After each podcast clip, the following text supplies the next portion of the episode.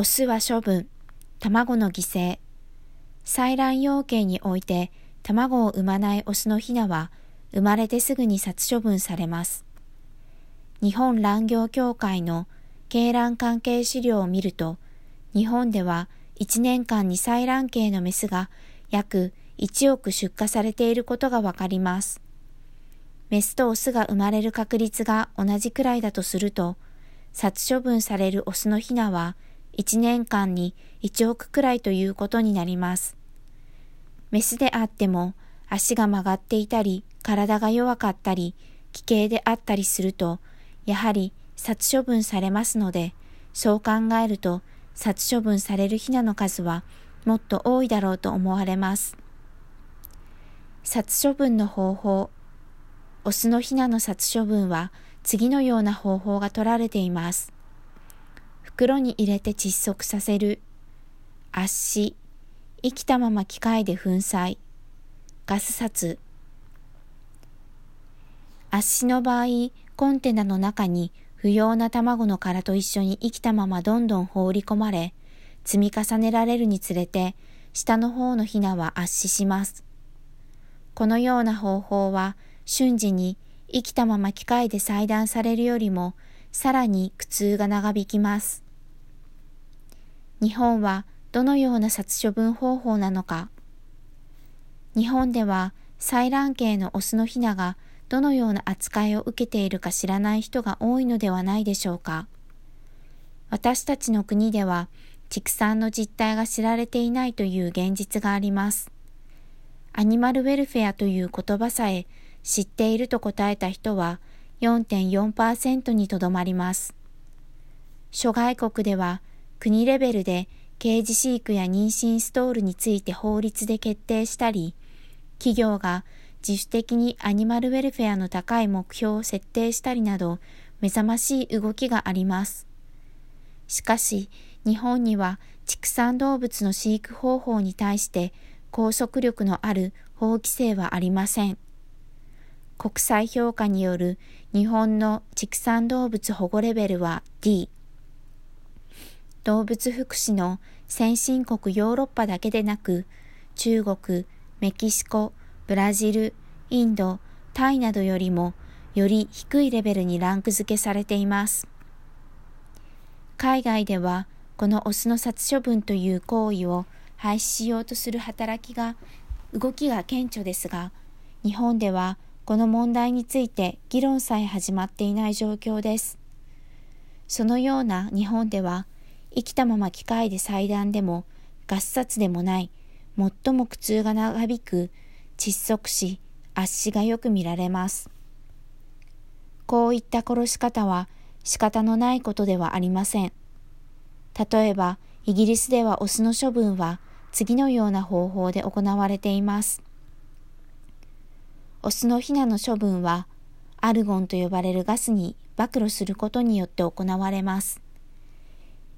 イギリス卵産業評議会 BEIC は、この方法について、人道的屠殺協会の規範で承認された迅速かつ無痛な方法で、英国動植物衛生庁 APHA によって監視されていると説明しています。さらに、イギリスの孵化場は、世界最大の動物保護組織である RSPCA の認証スキームのメンバーであり、APHA と同様、RSPCA によっても監視されています。2019年10月、スイスでは卵の生産に役に立たないという理由で、オスの鶏のヒナを生きたまま裁断して殺処分することを2020年1月1日から禁じることにしました。オスのヒナを裁断して殺処分する観光はすでに国内では行われていませんが、議会はこれを正式に禁止し、殺処分は二酸化炭素ガスを使用しなければならないとしました。スイスの卵生産者協会も法改正を支持すると表明したそうです。2020年1月、フランスとドイツの農業大臣は、2021年末までにオスのヒナを生きたまま裁断することを EU レベルで禁止するように求めました。しかし日本では、オスを処分しなくても済む代替法への取り組みがゼロだゼロなだけではなく、人道的な殺し方についても全く議論が行われていない状況です。海外では、オスの殺処分問題にどのように取り組んでいるのか見ていきましょう。海外、オス処分の代替法。海外では、オスを殺処分しなくて済む方法として、卵、肉、兼用の鶏種を使用したり、生まれる前に性別鑑定をすることなどが検討されています。孵化前の識別方法としては、口述するように様々な研究が行われており、すでに実用化されている例もあります。卵、肉、兼用種。卵、肉、兼用の鶏種については、オスの殺処分をしなくて済むだけでなく、卵、肉、兼用種そのものが動物福祉に配慮された種とも言えます。ドイツのハノーバー獣医大学の研究では、卵、肉、兼用のローマンデュアル種を使って試験したところ、メスの年間産卵数は従来の鶏と比べて50個減少、また肉用として飼育されたオスの方は従来の鶏と比べて成長が2倍遅かったということです。生産効率だけを追求するなら、この結果はマイナスマイナスとして捉えられるかもしれません。しかし、動物福祉の面からはプラスです。採卵系の卵の産卵数の多さ、肉用系の急激な増体はいずれも鶏に大きな苦痛をもたらし、動物福祉の大きな問題と考えられているものだからです。研究は、この卵、肉、兼用種が穏やかで取り扱いが容易であることも見出しています。また、従来の鶏が産卵の後期には羽毛の損失が激しかったのに対して、卵肉兼用の面取りは羽毛が最後まで無傷で残っていたそうです。生まれる前に性別鑑定。孵化前でまだ肺が痛みを感じる前に性別鑑定を行う研究が進められています。ドイツは最も取り組みの早い国と言えるかもしれません。ドイツでは政府レベルでこの問題が議論されています。2015年8月19日18時15分、ニューズウィーク日本版より引用。ドイツの養鶏場では毎年4万5千万羽ものひよこが破砕機で殺されている育てても卵を産まないオスたちだ。クリスチャン・シュミットドイツ食糧農業省は、この大虐殺に歯止めをかけたいと考えており、卵が帰る前の性別検査の導入を検討している。かっこ中略。ドイツは、この慣行を廃止する最初の国になるかもしれない。2013年には西部のノルトライン・ウェストファーレン州政府が殺処分を禁じる条例を制定した。条例は結局、ドイツの憲法で保障されている企業の権利を侵害しているとして撤回されたが、シュミットは諦めていない。2017年までに全国的に禁止にしたいとしている。シュミットは100万ユーロを用意し、卵段階での性別検査の研究などに資金を投じている。ドイツはこの研究の先駆者で、この記事の後、肺が痛みを感じる能力を発揮する前に、不可卵の性別を識別するための内分泌学的方法で生産された卵が2018年には一部市場に出る状況にまで来ています。生まれる前に性別鑑定をする技術の開発状況について見ていきたいと思います。生まれる前に性別鑑定をする技術の開発状況。2016年10月27日、放牧卵を販売する会社、バイタルファームズが、孵化する前の卵の段階で、私有鑑別する方法を開発。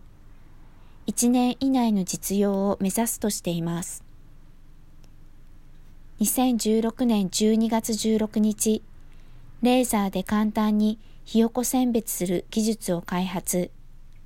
温め始めて4日目で判別可能に。普及すれば、オスビナの殺処分廃止も可能に。ドイツドレスデン工科大学とリトアニアビリニュス大学の研究チームが鶏の有精卵にレーザーを当て、メス、オスを見分ける技術を開発しました。この技術では、フランキで温め始めて4日後の有精卵に赤外線レーザーを照射し、肺の中の血液の傾向の具合が、具合からオスとメスを判別します。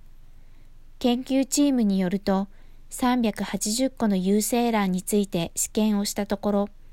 93%の確率で正しくオスとメスを分類できたとのこと。オスのヒナ処分を解決する方法を研究するセレグト社ドイツ2017年3月設立が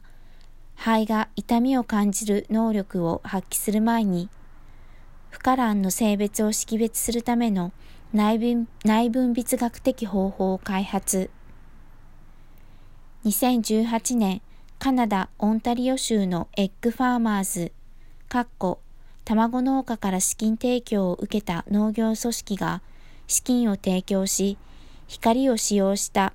非侵襲的な技術で卵が生まれる前に肺の識別をする方法を開発。この技術にカナダ政府がオスの処分を減らすために84万ドルの資金提供をすると発表。